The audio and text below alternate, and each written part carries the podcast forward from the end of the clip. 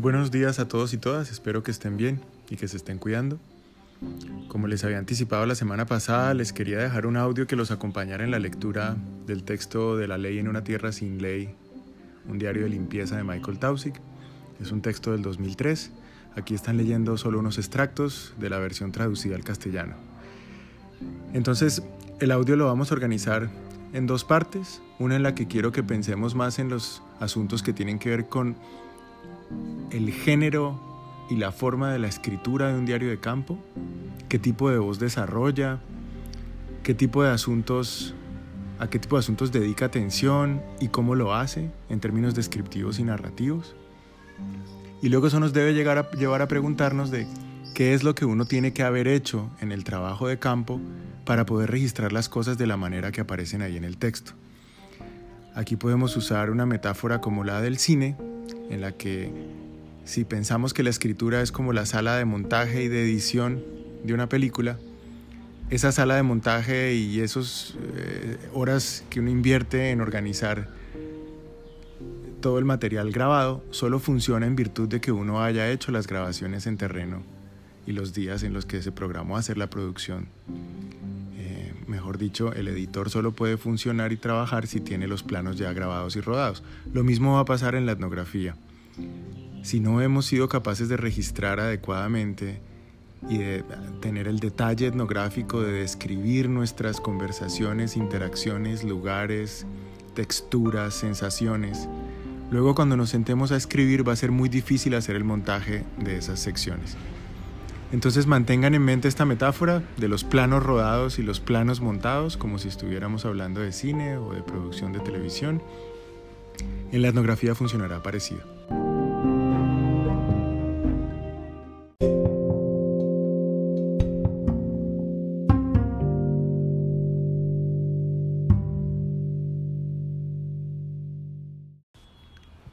Bueno, entonces antes de comenzar con estos detalles que les propongo, simplemente les quiero recordar un poco el contexto que da lugar a este escrito que tienen ustedes entre manos.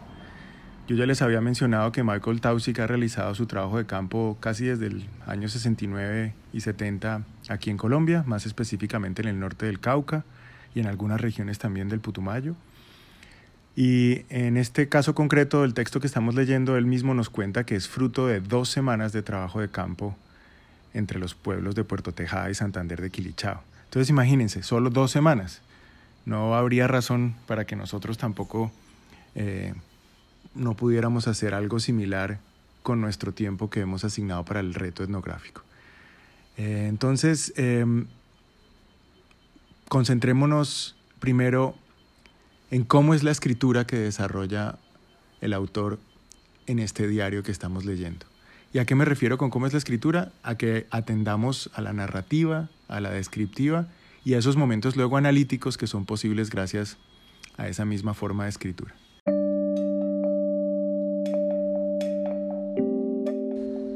Entonces concentrémonos en un primer fragmento que está en la página 227, y más concretamente en su entrada del 6 de mayo. Y quiero que con este fragmento miremos cómo estas descripciones sensoriales que nos presenta el autor y cómo la manera de narrar simplemente un episodio en el que se transporta en un taxi en Bogotá nos van a permitir, o le permiten a él mejor, hacer una, una serie de pequeños análisis y contextualizaciones que nos van haciendo el ambiente del tipo de descripción etnográfica que el autor busca. Entonces el texto dice así. Taxista en Bogotá encolerizado por la fumigación con herbicidas dictada por Estados Unidos, de plantas de coca de los campesinos del Putumayo al sur del país. Si el campesino posee dos vacas, me dice, el Estado le quita una y la guerrilla la otra. Si hay una tercera, para los paramilitares. No es posible protestar en Colombia, añade, por las amenazas, y es por eso por lo que el país está jodido. La ambición, declara rotundamente, es la raíz del problema. Me hace sentir más seguro escuchar este juicio categórico sobre la humanidad mientras nos lanzamos dibujando las curvas de la autopista en un descenso, con dirección a la ciudad. Sabemos hacia dónde vamos. Los eucaliptos en medio de la llovizna también traen alivio. Un toque de inocencia pastoral y de vida de clase alta, puntuada de corrosivas barriadas de chozas de papel. un burro comido por las polillas y niños de mejillas enrojecidas por el frío viento. Como los encuestadores, el taxista está en contacto permanente con la opinión pública, que él mismo contribuye a crear. A ratos divertido, otros serio, se aproxima a su asunto al mismo tiempo que mantiene distancia. Da voz al arte de la supervivencia, grabado en el conocimiento del alma colectiva que atribuimos a los taxistas. Extraña intimidad. Dicen que más de la mitad de los taxistas en el país son espías del ejército. Y porque los taxistas son el lugar donde uno tiene una alta posibilidad de ser asaltado o secuestrado. La gente de clase media entonces recurre al radiotaxi y usa códigos secretos a través del teléfono en colaboración con el operador. Pero, ¿qué evita que el operador lo secuestre a uno? ¿O que algún grupo intercepte las llamadas? Debo poner fin a estos pensamientos encadenados que secuestran mi alma. Pero ¿no es el taxi un microcosmos de la vida aquí? Bueno, vean entonces en esta pequeña sección que hemos leído juntos eh, todo lo que logra hacer el autor con su descripción. En principio, en términos muy materiales, él simplemente se encuentra en un taxi, se está desplazando muy seguramente por la, por la carrera quinta en Bogotá, por la circunvalar, y descendiendo desde esa parte que él menciona eh, en la que uno puede ver la ciudad descendiendo hasta el centro de ella. Y para cualquiera de ustedes que conozca Bogotá, esa sección efectivamente lo obliga a uno a pasar desde los barrios más pinchados de Rosales hasta unos barrios obreros eh, en donde claramente el, paisaje y el tipo de arquitectura y el tipo de habitantes cambian en, en unos pocos kilómetros. Entonces miren lo interesante en dónde pone el ojo el autor. Primero nos describe la sensación de lanzarse por una autopista, pero también nos ha contado las palabras del taxista y nos los cuenta de una manera además muy amena. No nos, no nos presenta su voz directamente, sino que nos la, la narra y nos la cuenta de una manera articulada. Y luego nos describe una serie como de fotografías. Un burro comido por polillas, em, una sensación de eucaliptos en medio de la llovizna. Eh, la idea de que todo este paisaje además está puntuado por corrosivas barriadas de chozas de papel. Y todo esto mientras uno además se lo imagina a él mirando por la ventana, escuchando al taxista.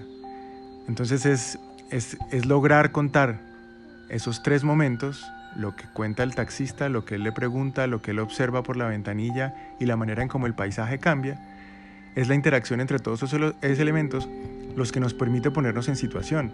Efectivamente entonces Colombia es un país de contradicciones, se puede pasar de la llovizna de eucaliptos muy rápidamente a un burro comido por polillas.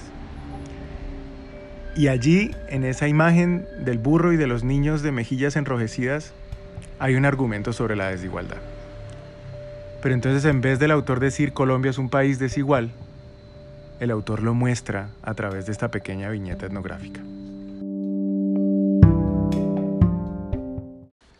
Saltemos ahora a la página 237, a la entrada del 9 de mayo, y escuchemos ahora cómo el autor nos describe la escena.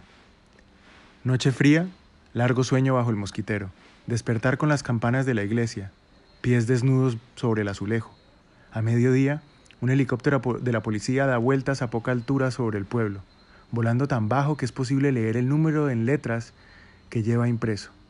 Da vueltas durante 15 minutos. Es una sensación extraña sentirse observado de esta manera, pero la policía es del todo impotente. Rara vez se ve a la policía en el pueblo. Es como si hubiera desaparecido completamente.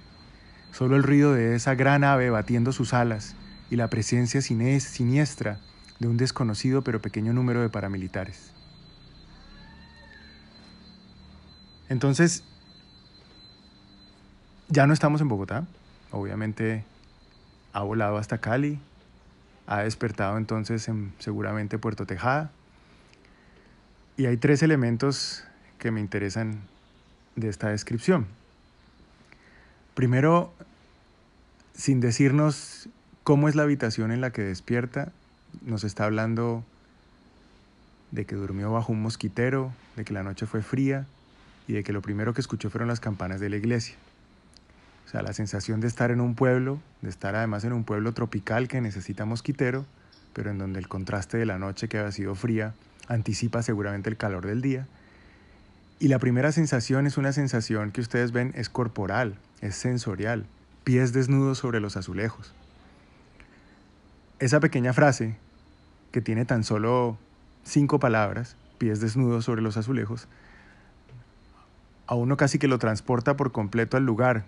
Uno se imagina esos azulejos de colores de esas antiguas casonas del Valle del Cauca, y uno sabe, como cualquiera de ustedes, lo que significa despertarse y poner los pies en un suelo frío. Eh, casi que él nos está haciendo poner en su situación. Y luego tiene la imagen del helicóptero de la policía dando vueltas. Esta es una sensación que a él le interesa representar. Piensen que esto también está escrito para lectores que no son colombianos. ¿Qué significa despertar en un pueblo en donde después de escuchar las campanadas de la iglesia y seguramente los pájaros de la mañana, lo siguiente que escuchas es un helicóptero que se bate sobre ti constantemente. Esta, zona del norte del Cauca es además la zona del corredor por la que los helicópteros que salen desde la tercera brigada y desde la base aérea, perdón, eh, Marco Fidel Suárez, se dirigen hacia el Cauca siempre sobre ella. Entonces es una sensación muy normal escuchar y cualquiera de ustedes en la universidad además puede haber visto cómo pasan constantemente los helicópteros del ejército en dirección al norte del Cauca y al Cauca. Eh, para alguien que no sea de este país y que no haya nacido aquí, esa imagen solo la ha visto en películas, en las películas de Vietnam, porque además son los mismos helicópteros, o en las películas de las guerras del Golfo y de Afganistán. Y entonces es muy extraño vivir en una sociedad que tenga la guerra tan inminentemente cerca y la sensación de estar siendo vigilados constantemente. Él se refiere, por supuesto, a un helicóptero de la policía, pero la imagen podría ser más amplia que eso. Eh, entonces, tenemos solo estas dos descripciones con las que hemos arrancado.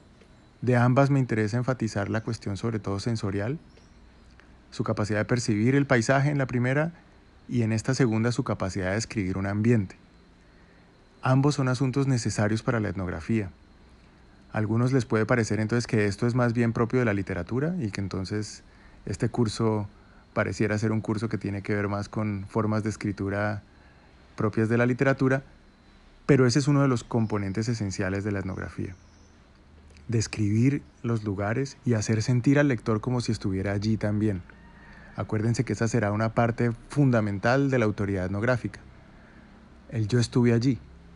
Si ustedes no logran convencer al autor de que ustedes estuvieron allí y de que ustedes vivieron la experiencia, va a ser muy difícil que el autor esté dispuesto a escucharlos y a creerles lo que ustedes están diciendo.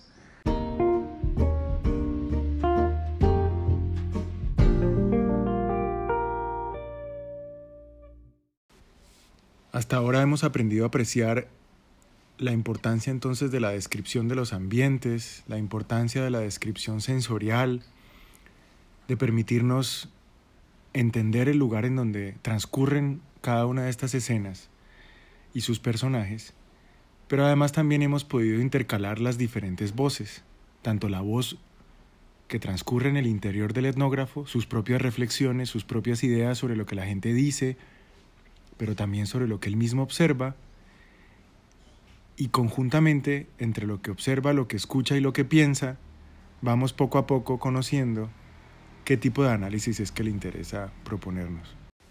Pero además de las descripciones de los lugares y de las sensaciones, también etnográficamente tenemos otra posibilidad.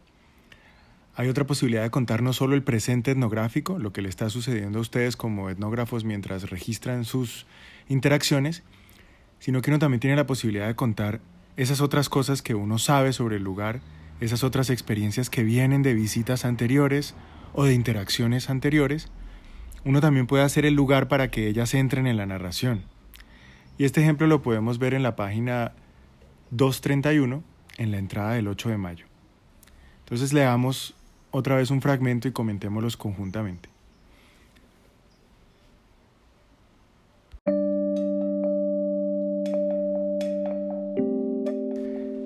En autobús, con mi amigo de Nueva York, Ramón Ochoa. Llego a las 5 de la tarde al pequeño pueblo donde la jueza trabajaba, en un viaje a través de los campos de caña, lluviosos y brillantes. Cuando se ve en el horizonte el perfil arbolado de un terreno campesino junto a una tierra plantada para el cultivo del azúcar, o cuando aparece una arboleda de bambú solitarias y aislada en medio de un inmenso campo de caña, uno puede imaginar qué bello debió haber sido este valle antes de los años 50, cuando las plantaciones de azúcar tomaron las granjas de los campesinos. Porque estas granjas eran verdaderos bosques artificiales, compuestos por árboles gigantes, de flores rojas llamadas cachimbos, árboles de cacao, árboles de plátano, de café y de muchos otros tipos de frutales.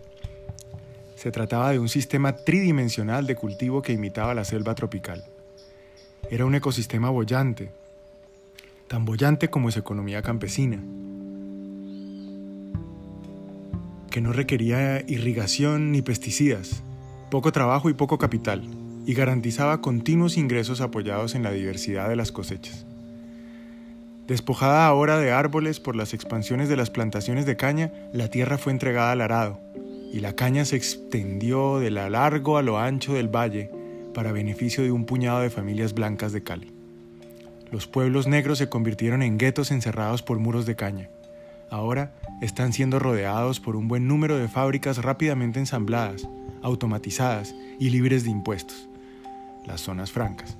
Un blanco favorito para la recaudación de los impuestos de la guerrilla conocidos como la vacunación. Bien, entonces hasta ahí este nuevo fragmento, ustedes ven que él vuelve y hace la misma, eh, la misma técnica de describir este momento en el que él está transportándose desde Cali hasta Puerto Tejada, ha cogido la vía panamericana y luego se ha desviado por aquí abajo de nuestra universidad para coger la carretera que lleva hasta Puerto. Y de nuevo esa carretera es muy interesante porque justamente lo que él describe es lo que uno ve. Un mar de caña, un monstruo verde que se apodera del valle pero de repente, como salpicado en, el paisaje, uno encuentra estos pequeños matorrales compuestos por bambú y compuestos por algunos árboles como el cachimbo. Quizás por allí en uno que otro fragmento uno puede todavía divisar un samán. Y son esas imágenes de esos pequeños parches de, de selva lo que le permite a él viajar a su memoria, a cómo era el valle antes de la caña. Y no necesariamente es una memoria que él mismo haya vivido, sino que es una memoria que está en los archivos, una memoria que está en los registros y la historia oral de los campesinos. Entonces miren que también uno, así como en las películas, existe esta figura del flashback, este salto como al pasado, en la escritura y en la escritura etnográfica se puede hacer para traer a colación un contexto que además es histórico. Cómo era que vivía esta gente antes de que la caña se expandiera por todo el valle y cómo era que era la subsistencia de las personas que no tenían que depender de sus empleos en la ciudad o, de tener que estar trabajando para las fábricas o para la caña, sino que tenían estas formas de autosubsistencia gracias a sus fincas tradicionales. Bien, entonces ahí agregan un elemento más a la descripción. Ustedes pueden incorporar otras temporalidades. Y con otras temporalidades me, me refiero a pueden traer a la memoria como un escenario también de lo que quieran contar. Entonces el trabajo de campo no se limita a lo que están viviendo en el presente, sino que puede abrir la puerta también a otros recuerdos, a otras historias y a otras experiencias que iluminan la presente. ¿Vale? Bueno, vamos a ver ahora cómo se ve en la práctica lo que nos había contado Eduardo Restrepo la semana pasada sobre la manera en que la etnografía articula las prácticas y los significados, sobre la manera en que la etnografía Pone atención tanto a lo que la gente hace como a la perspectiva misma de la gente sobre aquello que hace. ¿Qué es lo que, de qué manera se explica eso que hace y de qué maneras da cuenta de ello? Entonces vamos a la página 229, vamos a leer otra sección en la entrada del 7 de mayo para entonces empezar a concentrarnos en unos asuntos que tienen que ver más con las capacidades de la etnografía de describir las diferentes perspectivas que tiene la gente. Dice así, vuelo de media hora desde Bogotá, fría y gris en lo alto de los Andes, a Cali, capital del exuberante Valle del Cauca, visible desde el aire como un mosaico de campos de caña de azúcar que esculpen la naturaleza en formas para las cuales nunca estuvo pensada. Dicen que apenas 22 familias son dueñas de todo el terreno, aproximadamente 125 millas de largo y 30 de ancho, y que la industria del azúcar habría quebrado hace mucho tiempo de no ser por los subsidios provistos por el Estado, el mismo controlado por los dueños de la caña. Entonces vean, hasta aquí nomás, otra vez, su capacidad de mostrarnos desde la descripción de lo que puede ver uno en la ventanilla de un avión aterrizando en el Palma Seca, lo que, todo lo que él puede contar nomás, como con esta idea de, del, del valle lleno de caña y de la relación que tiene con sus élites y de la relación que tiene además con la gente con la que él luego va a trabajar. Y sigue diciéndonos unas líneas más abajo. Hay cierto miedo de que las ciudades de toda Colombia puedan quedarse aisladas en cualquier momento, si la guerrilla decide volar las carreteras y los puentes. Mi amigo antropólogo de Cali nos recoge a mi compañero de viaje Ramón, que vive como yo en Nueva York, y a mí, y nos lleva a almorzar a mi restaurante favorito en el centro de la ciudad. Aparte de nosotros, el lugar está desierto. En mi memoria está todavía siempre abarrotado, pero los estridentes días del boom de la cocaína quedaron atrás. Me siento como si estuviera actuando en un escenario con un camarero falso, haciendo lo posible por desempeñar mi papel y que la función continúe. Más tarde, subimos en coche hasta las montañas para tener una vista de la ciudad, una especie de antídoto para nuestra sensación de alienación, aprendiéndola como un todo desde allá arriba, confrontando su enigmático peligro, como se dice que las águilas miran al sol directamente sin pestañear. Entonces, miren esa partecita Aquí nos añade un par de elementos. Algunos de ustedes quizás alcanzó a conocer el restaurante Los Turcos, que queda ahí en la plazoleta que hoy se llama Jairo Varela, o ahí al ladito. Y seguramente no les tocó el boom de los años de la guerra de los carteles ni de la cocaína que describe él allí, que son los años 80.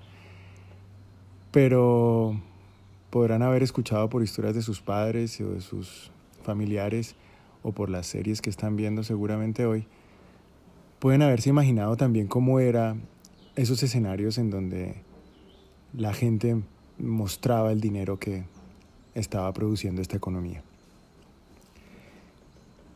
Y la parte que quiero que volvamos a pensar en términos de perspectiva es la que viene a continuación. Hasta ahora digamos que seguimos otra vez con las cuestiones de ambiente. Pero miren que esos dos elementos son importantes, el aterrizaje, la descripción del valle, la secuencia de haber pasado por Cali, de haber subido hasta la circunvalar seguramente también para observar la ciudad, y luego lo que viene a continuación empieza a ser la parte que nos muestra algo más sobre esas formas de describir las perspectivas de los actores con los que habla. Entonces Tausig nos dice, el amigo doctor del antropólogo nos recomienda no visitar el pueblo de Santa Fe de Quilichao, se refiere a Santander de Quilichao, a una hora al sur de Cali por la autopista panamericana, puesto que está asegurado, dice, por los paramilitares, quienes muy probablemente vean en un extranjero a alguien trabajando para una ONG ecológica o ecologista o de derechos humanos, y deja la frase sin terminar. El doctor es joven, bogotano, un profesional completamente apolítico y sin conexión con la izquierda y me comenta que la Asociación Regional de Médicos en, el, en y alrededor de Cali apoya a los paras y que él no se atrevería a decir nada que pudiera ser interpretado como político en el hospital donde trabaja. Más aún, los paras están infiltrándose en la administración, el profesorado y entre los estudiantes de las universidades locales. Han llevado a cabo asesinatos en las universidades de Medellín y de la costa atlántica. Como el joven doctor, los profesores y los estudiantes en Cali temen ahora expresar sus opiniones sobre muchos temas. Pero lo que me sorprende, lo que me resulta insólito, es que muchos colombianos, ricos y pobres, apoyan ahora a los paramilitares. Es necesario reconocer y comprender esto, me digo una y otra vez. Para los foráneos es muy fácil condenar este apoyo. Entenderlo es una cosa diferente. Bien, me voy a concentrar entonces en esa última parte, es necesario reconocer y comprender esto, y se refiere pues por supuesto al apoyo a los paramilitares. Y dice él, y nos reitera, que para los foráneos sería muy, muy difícil comprender cómo es que el pueblo apoya entonces a estas facciones. Y creo que eso es lo interesante de la etnografía. Aquí no se trata de que Michael Tausig nos vaya a contar simplemente las cosas con las que él simpatiza, No se trata simplemente de que él nos vaya a contar lo que a él le parece que está bien, o la gente con la que a él le gusta hablar. Por el contrario, lo que un buen etnógrafo tiene que hacer es mostrarnos la mayor cantidad de perspectivas posibles de una misma situación. En este caso, las palabras del doctor, descrito por él como un tipo que es apolítico, un tipo que mm, realmente mm, no tiene mayor criterio, em, como lo dice él, un tipo sin conexión con la izquierda, em, y que incluso dice que no se atrevería a decir nada de lo que pudiera ser interpretado como político, pues uno diría, saquemos a este sujeto de la etnografía, no hablemos de él, no, lo contemos, no parece relevante. Y sin embargo, allí estaríamos pecando y, y digamos que silenciando una voz que además termina siendo muy importante, la voz de aquellos que apoyan a los paramilitares, la voz de aquellos que preferirían que el país eh, no tuviera ni a la gente de izquierda, ni a la gente de la guerrilla, ni mucho menos a estos grupos que se mencionan en, el texto más adelante eh, y que tienen que ver con los problemas también del país. Entonces, piensen en eso, ¿no? Piensen en, la importancia de registrar también voces como la del doctor y de registrarla desde un lugar que es justamente el que, el que hemos aprendido en la primera unidad. Tenemos que darle crédito a la gente y tenemos que darle la oportunidad de que la gente nos cuente cómo es que ve el mundo. Acuérdense de todo lo que pasamos discutiendo la primera unidad sobre cómo Colón era incapaz de escuchar y de ponerse en los zapatos de los otros y antes que siquiera escucharlos y aprender a entenderlos, lo que estaba ahí muy dispuesto a hacerlo era siempre a juzgarlos de antemano y, y no comprometerse con una descripción de ellos. Entonces aquí tenemos un ejemplo de esos. Esto es también a lo que se refiere el texto de Eduardo Restrepo cuando nos hablaba de comprensiones situadas. En este caso, lo que está haciendo Michael Tausig es dando cuenta de las formas de habitar, imaginar, de hacer y de significar el mundo para esas personas como el doctor o como más adelante nos va a describir la jueza que les voy a narrar en adelante. Pero acuérdense que también, además de hacer ese trabajo, también es importante que el etnógrafo en sí mismo se posicione dentro del relato. Y esto lo vamos a ver en otros momentos. Pero concentrémonos entonces en contrastar la mirada del doctor, como lo hace Michael Tausig en esa misma página 230 que estamos leyendo, y en el paso a la 31 van a ver cómo ahora nos presenta otra mirada. Una mirada, por ejemplo, como la que va a ser la de la jueza, pero también la del abogado de derechos humanos que es amigo de ella. Entonces le damos al final de la 231. Los abogados que conozco en Estados Unidos gustan de hablar de en aforismos y usan un tono de hastiado compromiso. Pero esta jueza habla de reglas y de procedimientos con el rostro apuntando hacia el cielo, lo que acentúa los planos de su cara mientras trata de explicarme los últimos cambios en las muchas leyes de la nación que se modifican diariamente. El universo de lo correcto y lo incorrecto está territorializado por una red de leyes, y cada ley está numerada. Los avisos de no fumar en los aeropuertos tienen el número de la ley que corresponde mostrando de manera prominente, al igual que los anuncios televisivos que previenen acerca del sexo y la violencia del próximo programa. Pero los números nunca se acomodan a la realidad, ni la realidad a la condición humana, ni a la realidad de las distintas sutiles y necesarias eh, a la ley. La red se colapsa. Entonces se crea una nueva ley, y los jueces permanecen muy ocupados tan solo manteniéndose al día. Cuando le comento a alguien que trabajo en un proyecto que llamo La Ley en una tierra sin ley, se ríe y exclama, ¿sin ley?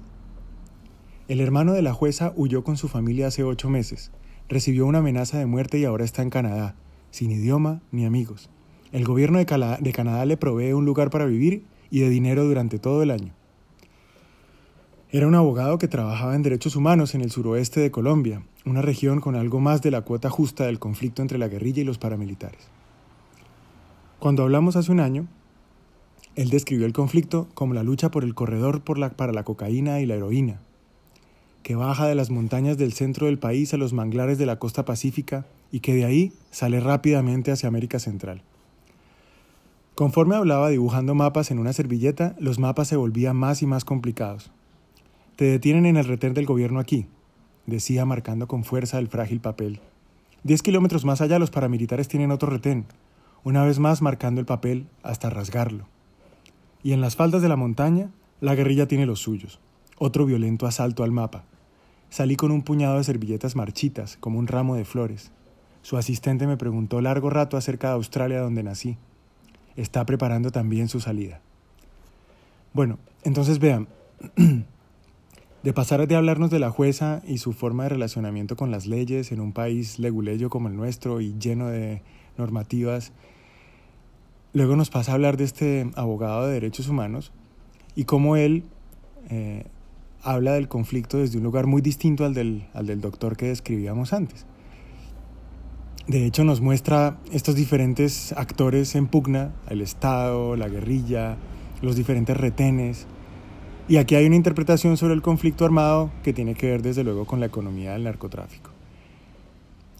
Y finalmente concluye todo esto con, la pequeña, con el pequeño comentario de que su asistente le pregunta constantemente por Australia donde ella, a donde ella se quiere ir y emigrar.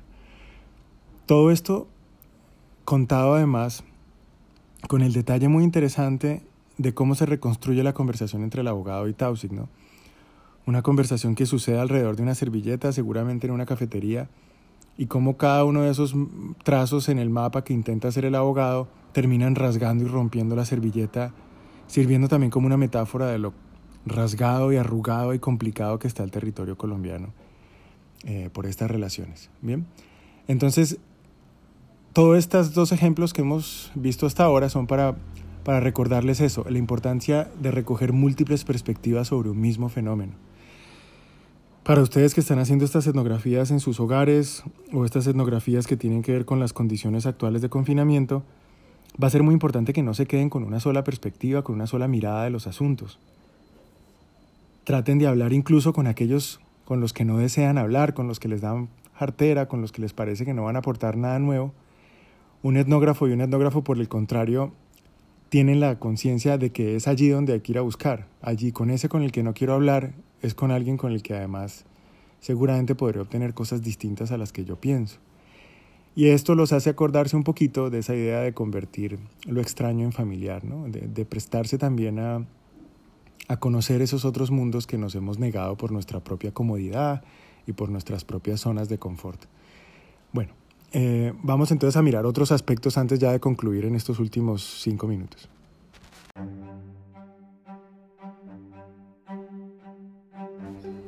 Recapitulando, entonces podemos decir que es importante para nosotros darle crédito a lo que la gente nos dice, a las explicaciones que la gente nos da y tener la sensibilidad de registrar esas diferentes perspectivas. Pero esto tampoco significa que vamos a tragar por entero, tampoco significa que entonces nos vamos a convertir en unos relativistas y que vamos entonces a decir que la realidad es completamente relativa, sino que también vamos a tener que empezar a dar pistas sobre la forma en la que nosotros queremos que nuestros problemas que estamos abordando sean analizados. En esa medida empezamos a transcurrir también hacia cuáles son esas pinceladas que empieza a otorgarnos el autor y que dan luces sobre el tipo de interpretación que quiere sugerir.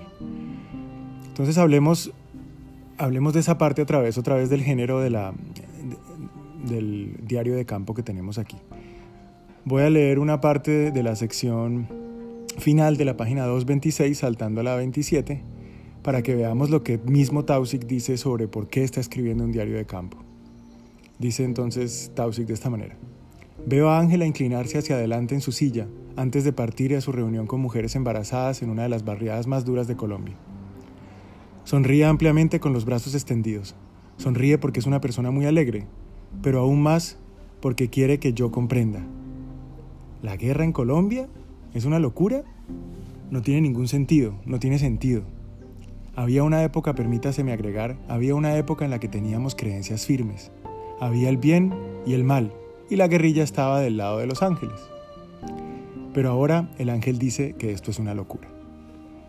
Aquí el problema, continúa Tausig, es que llamar a algo una locura se puede interpretar como un grito de exasperación, de hecho, como una llamada a un mayor esfuerzo para encontrar la razón subyacente que en el lenguaje, que aún me estremece, de la mayoría de los expertos tendría que ver con algún interés racional de los actores políticos o de los actores violentos. Según la jerga que actualmente utilizan los violentólogos en Colombia. Pero ¿qué sucede si Ángela está en lo correcto? En otras palabras, ¿podemos construir una cronología de los eventos? ¿Pero qué los conectaría? Y antes de continuar, miren que lo que está haciendo aquí Tausig, un poco en este diálogo con, con, la ayudante que él mismo describe, es tratando de, de decir cómo voy a otorgarle orden a una situación en un país como este en el que parece que lo que hay es una ausencia de orden y por eso el título de la ley en, una tierra sin ley, ¿no? O sea, una contradicción en sí misma. ¿Cómo, ¿Qué es lo que puede entonces explicar todo esto? Si esto parece un caos y una cosa más allá de lo que, de uno podría aprehender entre las manos. Y algo les puede estar pasando a ustedes de manera muy similar con este confinamiento y esta situación de ahora parece que tantas cosas están sucediendo, tantas cosas nos están, nos están pasando en nuestro día a día, que no terminamos de poder entender, quizás porque estamos además metidos en ello, no terminamos de poder entender cómo explicar todo esto. Entonces aquí viene la sugerencia de Tausig y por lo que un diario puede ser muy útil. Él dice, continuando la lectura en la 227, ¿no es posible verse atrapado en un evento y reaccionar sin saber por qué? Más tarde se mira atrás y se encuentra una razón si se quiere. Pero eso rara vez hace justicia a la forma en la que uno se vio atrapado en el primer lugar. Escribir un diario es andar corriendo entre dos fases, entre la acción y la reflexión, sin llegar del todo a ninguna. Un diario es inestable, desestabiliza sus propios juicios porque vive en el borde del viaje en el tiempo, prolongándose donde los significados se congelan por si acaso se disipan. Entonces vean lo importante que en esas frases describe Tausig del por qué escribir un diario. Un diario es una forma también de ayudar a atrapar esa realidad que se nos escapa entre las manos, esa realidad que es efímera, pero que también tiene tantos significados que sería confuso por ahora intentar otorgarles un orden. Lo importante es registrarlos. Y entonces por eso él dice que es andar corriendo entre dos fases, entre la acción, pero también la reflexión entre contar lo que hacemos y con quien hablamos, pero contar lo que esas acciones y esas cosas dichas nos hacen pensar para tratar de entender el momento. Si nos vamos a la nota al pie que tiene el texto más adelante, la nota al pie número 3, en la página 228, quiero que lean conmigo esa nota al pie porque es muy interesante de lo que significa el trabajo etnográfico que está tratando de hacer Tausig aquí. Él nos dice ahí citando eh, un autor muy importante que es Burroughs, que, que tiene unos trabajos muy bonitos que los podrían googlear cuando tengan tiempo. Él dice, el trabajo de Burroughs tiene algunas similitudes, me parece, con lo que trato de hacer mientras llevo a cabo mi diario de campo antropológico. Su escritura, la escritura del diario, combina entradas con párrafos de ficción, notas de periódico, viejas fotos en blanco y negro, y al comienzo de cada página figuran claramente el día y el mes del año. Al recortar consigues entonces un punto de inserción, comenta, donde el material nuevo se intersecta con lo que ya había ahí disponible de algún modo concreto, y desde ese punto es de donde luego hace uno otras partes. En un tono más científico, Burroughs piensa que esto equivale a una operación de decodificación de las dimensiones inconscientes de la cultura dominante. Esta idea está próxima al sueño de un antropólogo de, analizar las dimensiones mitológicas del contrato social y al mismo tiempo hacer algo más que un análisis, crear un nuevo campo de fuerzas cultural a través del dispositivo mismo del registro. Piensen, eh, esto de pronto está un poco escrito en clave, pero piensen eh, que los diarios de campo van a ser como una suerte de collage, y por eso él habla de la, de la imagen de recortes de prensa, pequeñas cosas escritas al margen, transcripciones de algo que dijo alguien, de pronto alguien hizo un dibujo, de pronto alguien pegó una parte de algo que acaba de comerse, una etiqueta, eh, y es ese collage de cosas que componen un diario de campo, lo que luego no le permite reconstruir y analizar de maneras distintas que pongan en relación circunstancias que no necesariamente coexisten, ¿vale?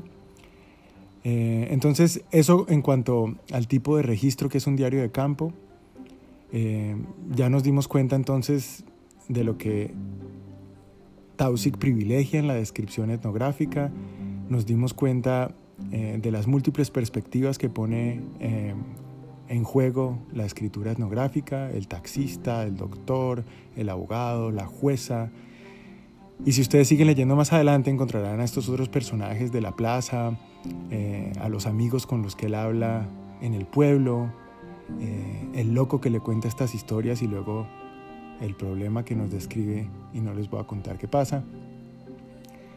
Y también las palabras de los periodistas, los recortes de prensa que con los que arranca el texto por momentos. Y muy importante, si ustedes lo ven, y con esto empezamos a cerrar, él empieza también a recoger las categorías locales que usa la gente. La gente entonces le empieza a hablar a él de limpieza, le empieza a hablar de desechables. Y él en vez de traducir esas palabras a lo que él entiende, en vez de simplemente hacer caso omiso a esas palabras, por el contrario, un buen etnógrafo se detiene en esas palabras. ¿Cómo así? ¿Pero usted qué quiere decir con limpieza?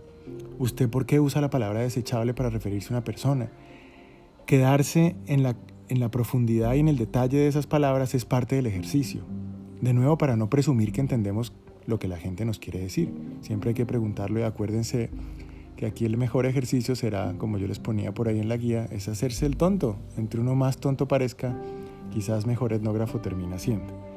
Entonces, el objetivo de este texto, como yo les había dicho, era que pudieran ver esas habilidades que nos describía Restrepo, verlas ahora en la práctica, el aprender a percibir con los cinco sentidos, eh, aprender a, a poder capturar esos códigos sutiles que usan los actores, la manera en la que ven y la manera en la que piensan.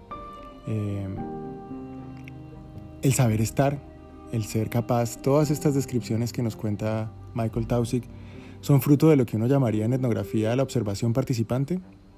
Participar de algo mientras al mismo tiempo somos capaces de analizarlo y observarlo. Yo sé que eso implica una, serie, una suerte como de esquizofrenia, estar haciendo dos cosas al tiempo que parecerían imposibles, pero vuelven y piensen en el cuadro que les hablaba yo la semana pasada de las meninas de Velázquez.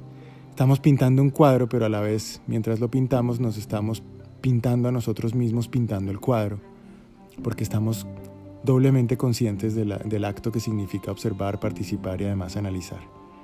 Eh, entonces, eh, no pierdan la capacidad de asombro, no pierdan la capacidad de sorprenderse con lo que la gente les cuente. Y, sobre todo, lleven muy juiciosos registros y notas de campo, diarios, eh, fotografías, eh, audios, cualquier asunto que les permita a ustedes luego cuando se vayan a sentar a escribir, que yo supongo que va a empezar a ser pronto, cuando se vayan a sentar a escribir van a necesitar todas estas tomas y estos planos, como yo les decía al arranque de este audio, para poder hacer el montaje que queremos hacer.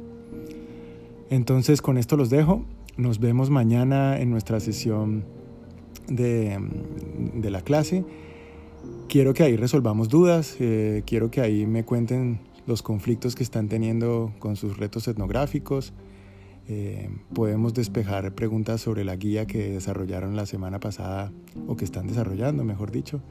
Eh, y tenemos que conversar sobre el documental Agarrando Pueblo porque esas dimensiones éticas que están puestas en juego ahí también son dimensiones que tenemos que abordar como lo hace aquí también Tausig en su texto. Entonces que tengan una bonita tarde y nos vemos mañana. Hasta luego.